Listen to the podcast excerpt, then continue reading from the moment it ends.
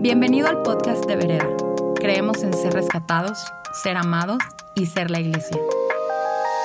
Queremos que en tu día a día puedas encontrar a Dios donde quiera que te encuentres y esperamos que Él te hable a través de este mensaje.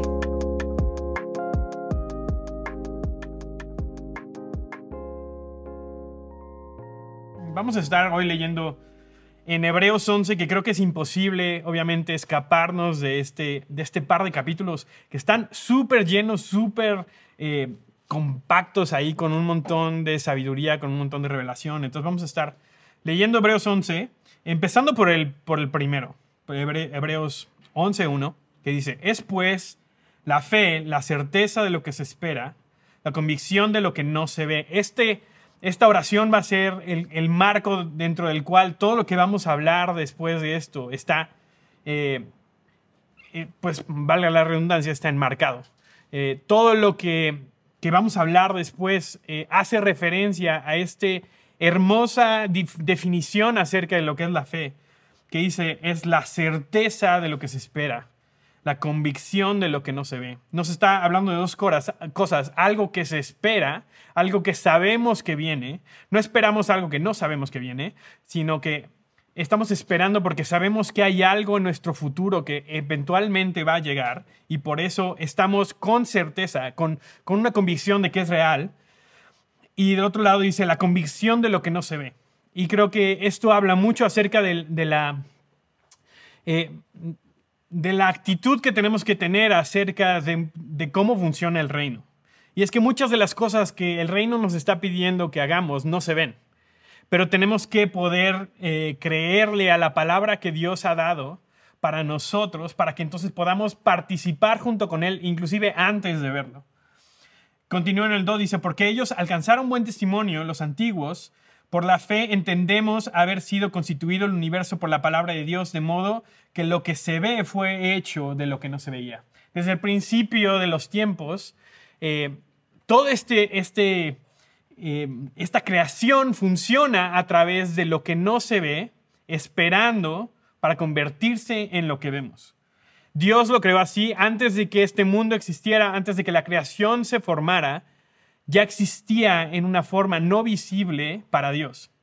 Entonces, eh, es la manera en la que opera Dios. No hay manera de que nos podamos eh, pues escapar de, esta, de este modus operandi que tiene Dios y por lo tanto su reino.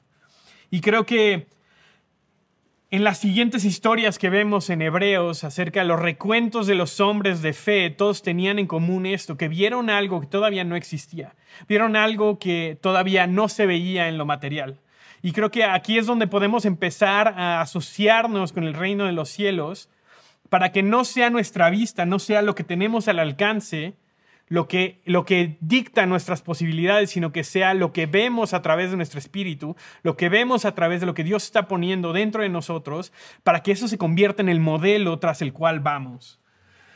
Eh, entonces la fe ve donde no se ve. La fe ve en la oscuridad, la fe ve en, en, donde no existe algo, ve una esperanza de algo que viene para nosotros. La fe ve más allá de lo que es posible, ve más allá de lo que está, está eh, táctil, lo que podemos ver, lo que tenemos en nuestras manos, eh, lo que hemos visto en el pasado. La fe ve mucho más allá de eso. Y por último, la fe espera lo que viene. Y creo que esto es en lo que me quiero centrar hoy, porque sé que Dios tiene algo para nosotros como ciudad. Eh, este concepto de ciudad anhelada, hay un México que yo anhelo ver. Y creo que tú también. Y ahorita vamos a ver cómo calificamos para ver ese México. Eh, pero creo que lo primero que tenemos que hacer es esperar que venga. O sea, tener esa convicción de que esto no es lo mejor que podemos tener, sino que hay algo más allá de lo que hemos visto, lo que hemos experimentado, y que eso es lo, con lo que nos tenemos que aliar hoy, nos tenemos que asociar con el reino de los cielos para que eso llegue, se lleve a cabo. En Hebreos 11:9 dice, por la fe Abraham, siendo llamado, obedeció para salir al lugar que había de recibir como herencia, y salió sin saber a dónde iba. Por la fe habitó como extranjero en la tierra prometida como en tierra ajena, morando en tiendas con Isaac y Jacob, coherederos de la misma promesa, porque esperaba la ciudad que tiene fundamentos, cuyo arquitecto y constructor es Dios. Me encanta esta última parte. Dice, esperaba una ciudad que tenía fundamentos. Abraham no solamente estaba esperando que Dios le diera su parte, sino que había visto una visión que hasta ese momento no se había llevado a cabo acerca de una ciudad que tenía como fundamentos, como sus cimientos, como lo que, eh, sobre lo cual iban a construir los preceptos que Dios tenía en su corazón. Y creo que hay muchas cosas que no podemos ver, hay muchas, eh, muchos detalles de la relación de Abraham que se nos van entre las páginas, pero podemos eh, asumir o podemos concluir eh, por la manera en la que se dirigió Abraham que había visto una visión de algo. Había visto una ciudad a lo lejos, había visto una, una ciudad muchísimo más allá del tiempo en el que estaba. Y creo que el vistazo que tiene Abraham, la promesa de la, que, de la cual participa, la promesa en la que recibe, no solamente es una parcela de tierra para, para su familia, sino que es la esperanza de que una ciudad, la esperanza de que una sociedad, la esperanza de que, de que un grupo de gente puede estar fundamentado en lo que Dios dice y, que, y ser construido de acuerdo al modelo que tenemos en Dios. Dice, esperaba la ciudad que tiene fundamentos, o sea, que tiene un cimiento, que tiene una cultura, si lo queremos ver así, cuyo arquitecto y constructor es Dios, cuyo diseñador y el que lo está construyendo, el que está poniendo los ladrillos es Dios y no es el hombre. ¿Y por qué Abraham esperaba eso? Si nos vamos un poquito, eh, obviamente no tenemos mucho del contexto histórico de Abraham, en cierta manera es una época antes de la escritura donde la, tradición oral es lo que va pasando hasta que podemos verlo eh, escrito en los primeros libros de la Biblia, pero eh, está Abraham vagando por el mundo prehistórico para nosotros, el mundo... Eh, lo, que, lo más atrás que nos podemos ir en la tierra a la historia que pudimos escribir.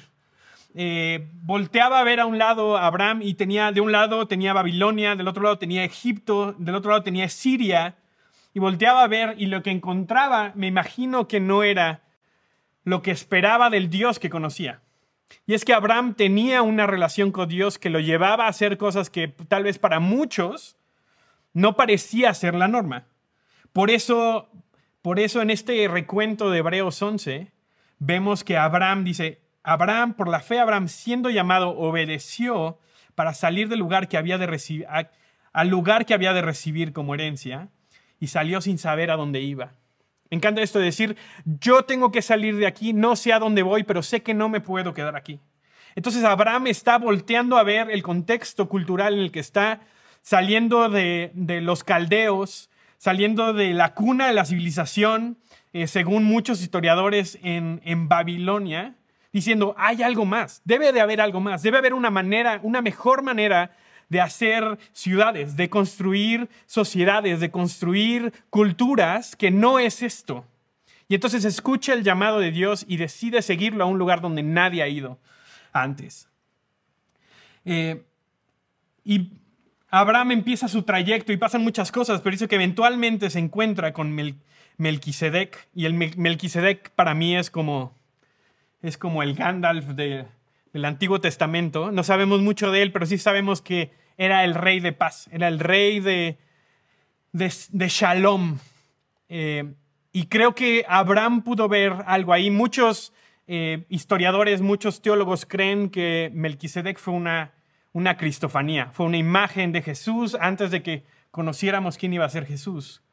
Pero algo ve ahí Abraham que dice, Dios puede hacer una mejor ciudad. Dios puede hacer una mejor manera de construir una ciudad, una, una cultura, una sociedad de lo que lo estamos haciendo. Volteaba, si volteas a ver Egipto, volteas a ver Babilonia, está lleno de, reyes, tiranos, está lleno de religiones que, querían sacrificio humano, que eran eh, grotescas en muchos sentidos y decía, necesitamos algo más.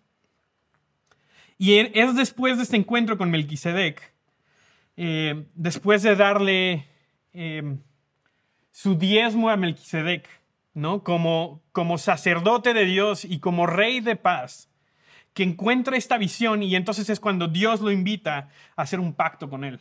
¿Por qué? Porque creo que lo que estaba pasando es que Abraham estaba recibiendo de lo que había visto, había recibido los planos, los planos de construcción de algo que no solamente iba a ser una ciudad, no solamente iba a ser el reino de Israel, no solamente iba a ser una casa para Abraham, no solamente era una promesa acerca de, de Canaán, iba a ser los planos del reino, que en ese momento tal vez Abraham no, no podía ver, no podía vislumbrar cómo Dios iba a construir esto. Pero dice que esperaba una ciudad anhelada, cuyos fundamentos, cuyo constructor, cuyo diseñador era Dios.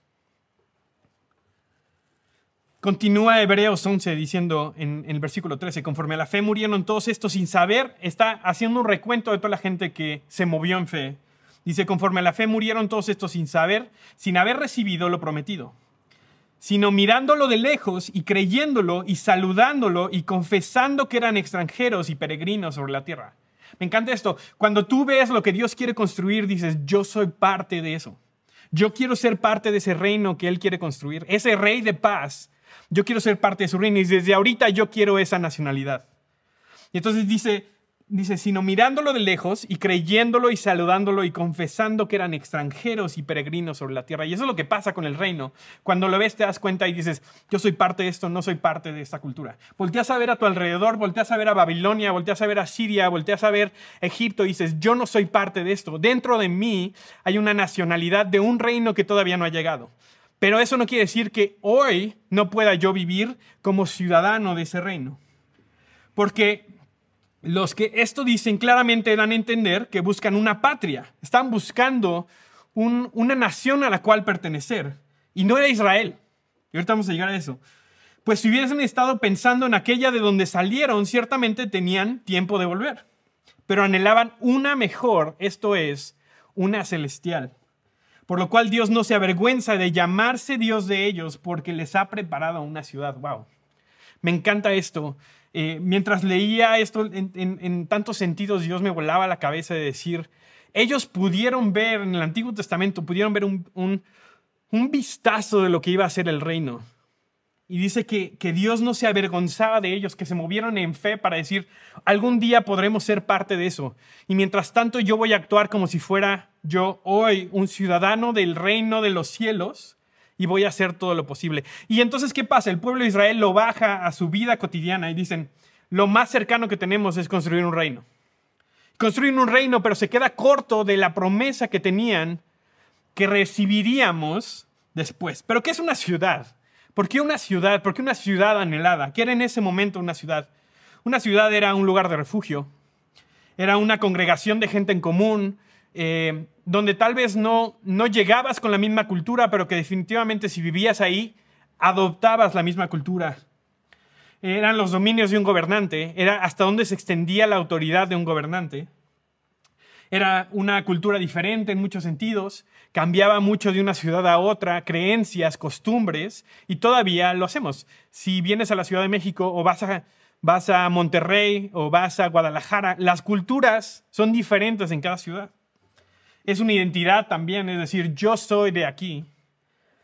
Eh, y también son reglas, derechos y responsabilidades que son una ciudadanía. Eso es una ciudadanía. Reglas, derechos y responsabilidades. Entonces estaban inconformes, no solamente Abraham, sino muchos de los, eh, de los personajes que vemos en el Antiguo Testamento. Genuinamente creo que vieron un vistazo de los planos de lo que Dios quería construir en ese momento y estaban inconformes con las ciudades que los rodeaban. Estaban inconformes con las culturas de la, época, eh, inconformes con la manera en la que habían decidido eh, ordenar reinos, eh, juntarse, hacer familias. Decían, hay algo más para nosotros. ¿Por qué? Solamente estás inconforme si sabes que hay algo mejor. Cuando, cuando no sabemos, cuando creemos que lo que tenemos es lo mejor, entonces no hay manera de estar inconforme porque decimos, es lo que hay, muchas veces. Pero lo que hicieron estos hombres de fe es que la fe les permitió ver mucho antes de que existiera que venía un reino hacia nosotros. En el 39 dice, y todos estos, aunque alcanzaron buen testimonio mediante la fe, no recibieron lo prometido, proveyendo Dios alguna cosa mejor para nosotros, para que no fuesen ellos perfeccionados aparte de nosotros. Se quedó en espera de la promesa que nosotros recibimos. Y obviamente, eh, el autor obviamente está hablando eh, en ese momento, pero tú y yo somos parte de, la misma promesa que nosotros recibimos. ¿Y qué es eso? Es Jesús. Y obviamente sabemos esto, eh, pero Jesús no solamente viene a, a, salvarnos de nuestros pecados, aunque sí, Jesús vino como tenía una misión de construir un reino que su padre había trazado en planos desde antes, que había tratado de comunicarle al, al hombre lo que quería hacer, pero que muchas veces el hombre, el pueblo de Israel en su inmadurez no lograba captar, no lograba eh, entender la magnitud de lo que él quería hacer. No solamente quería construir un reino, no solamente quería construir una pequeña nación entre tantas que fuera diferente, aunque por ahí empezó. Faltaba Jesús. Jesús como primogénito de la creación, como el primero que el que el que estuvo al lado del Padre y del Espíritu Santo durante la creación y por medio de él fueron creadas todas las cosas. Me encanta esto porque sin él nada de lo que fue creado fue creado.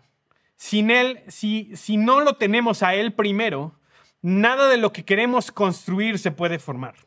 Esa es la manera en la que trabaja el Padre, en la manera en la que el, reino sucede y es que comienza con Jesús.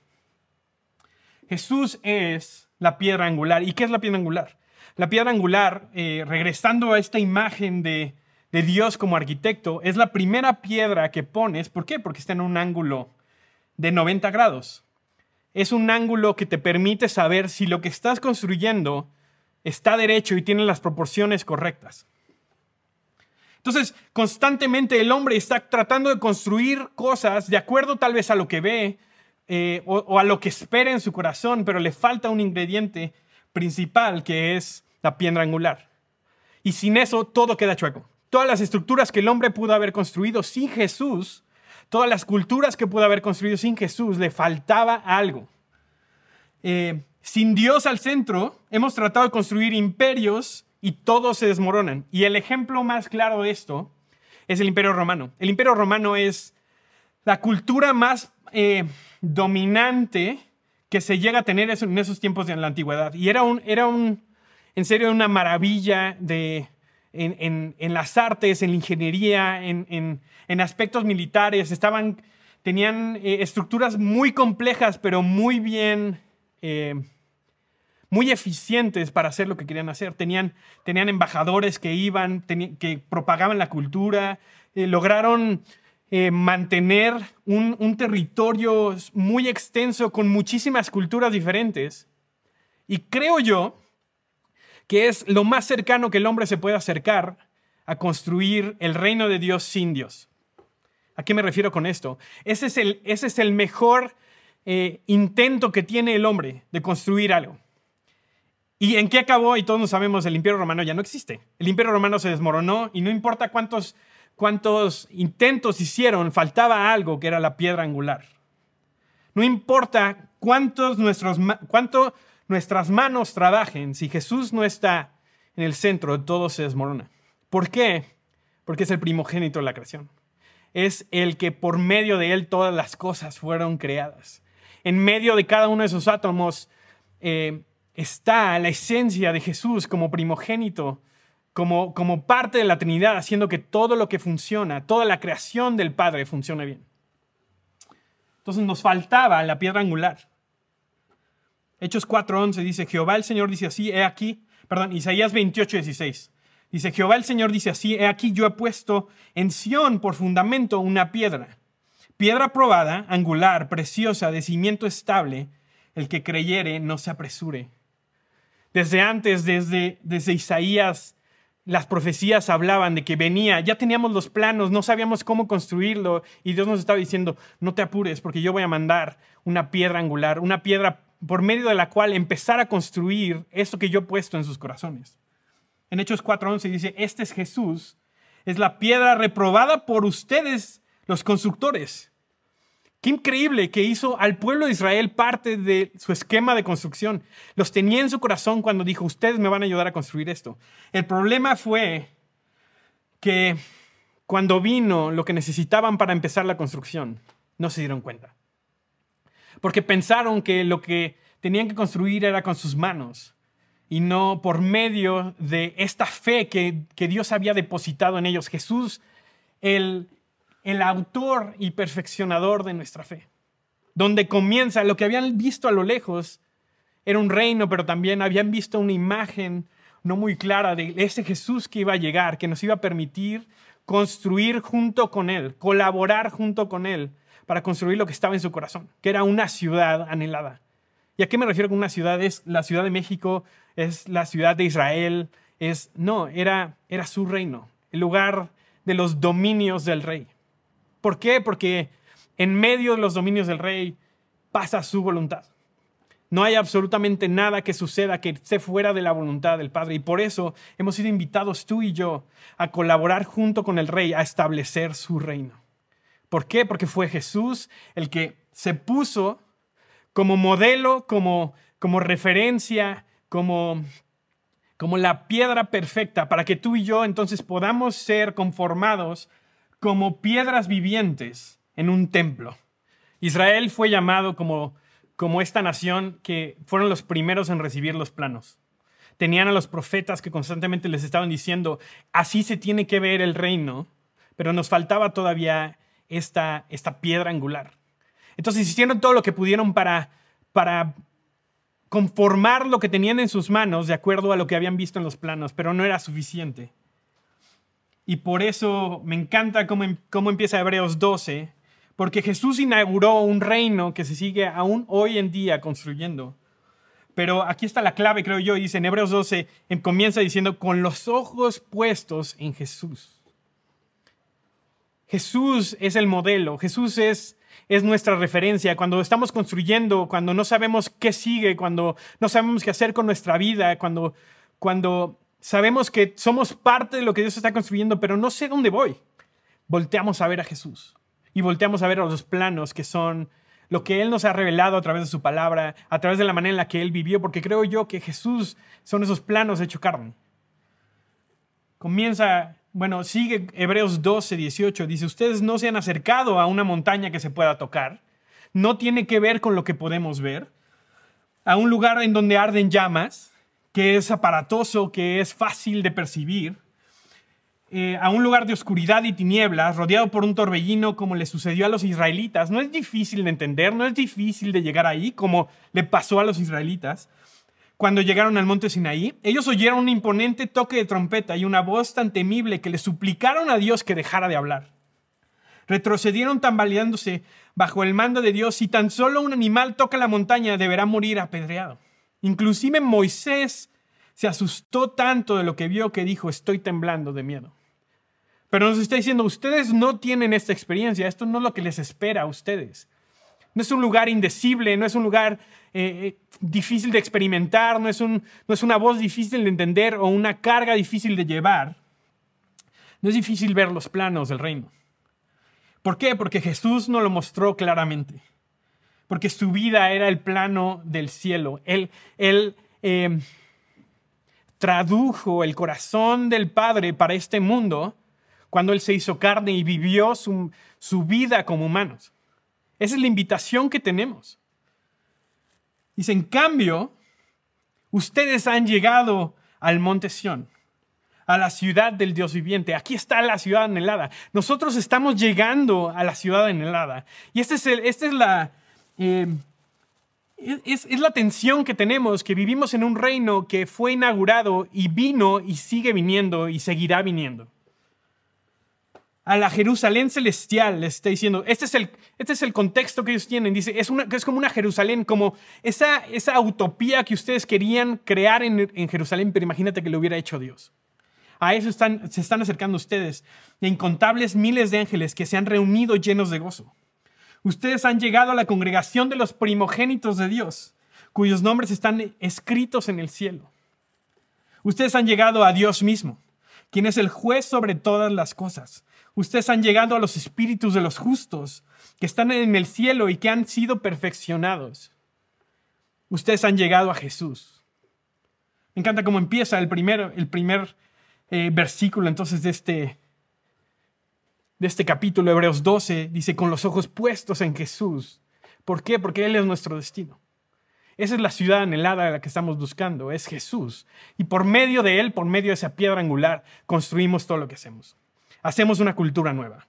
Esta cultura de reino que le llamamos no es otra cosa que ver lo que Jesús está haciendo, lo que está haciendo, poniendo en nuestros corazones, ver lo que está latiendo en el corazón del cielo para nosotros y asociarnos con eso. ¿Para qué? Para que nuestra vida sea como una piedra viviente que está sido conformada para construir los planos que Dios ha tenido desde antes de la fundación del mundo.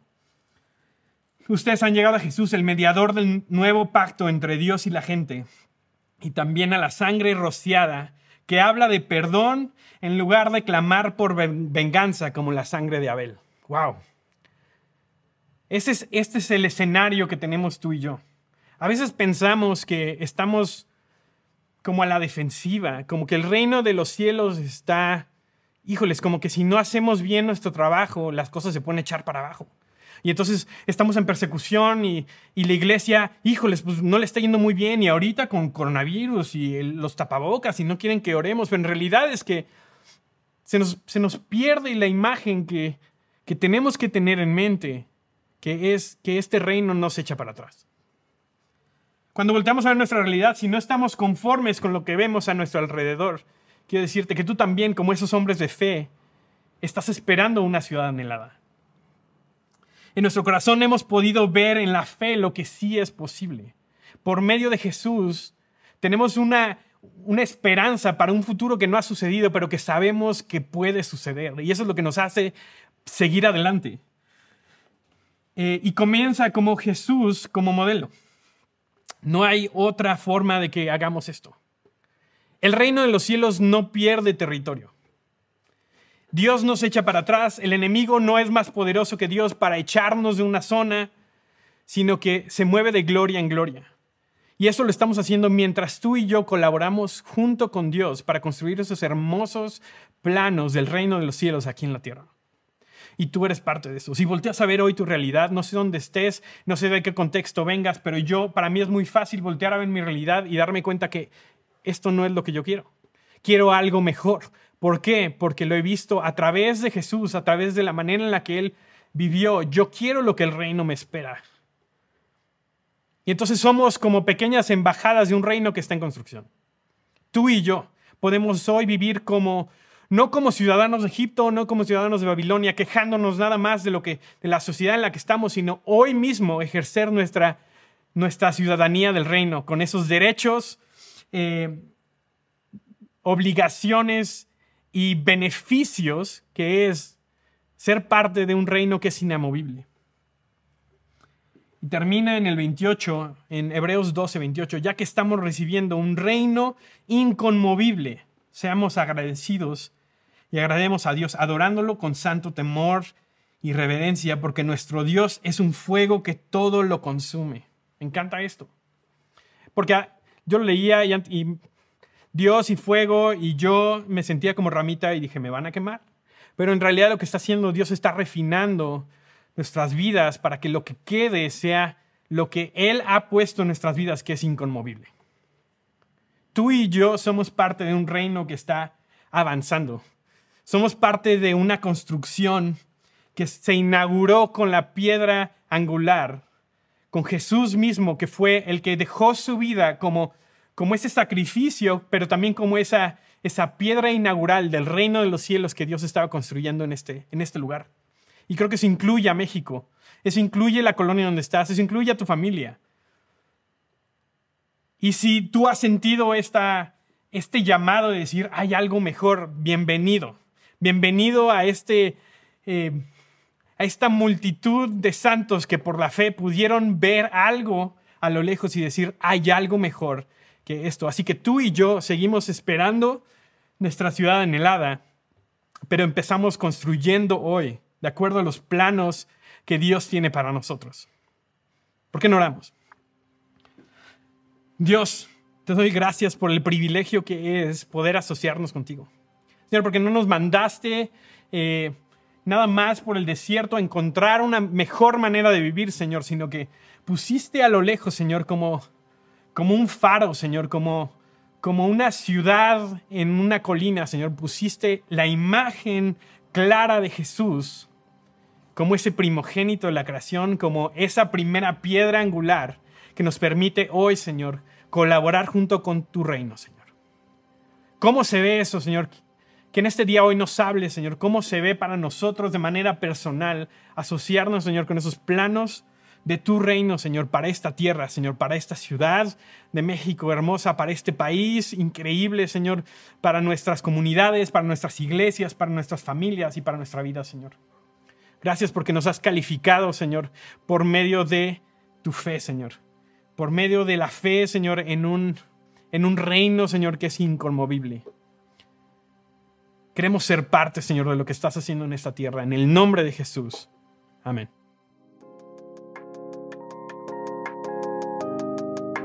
Esperamos que este mensaje haya aportado mucho a tu vida. Puedes buscarnos en redes sociales como vereda.mx. Gracias por escuchar y te esperamos en nuestros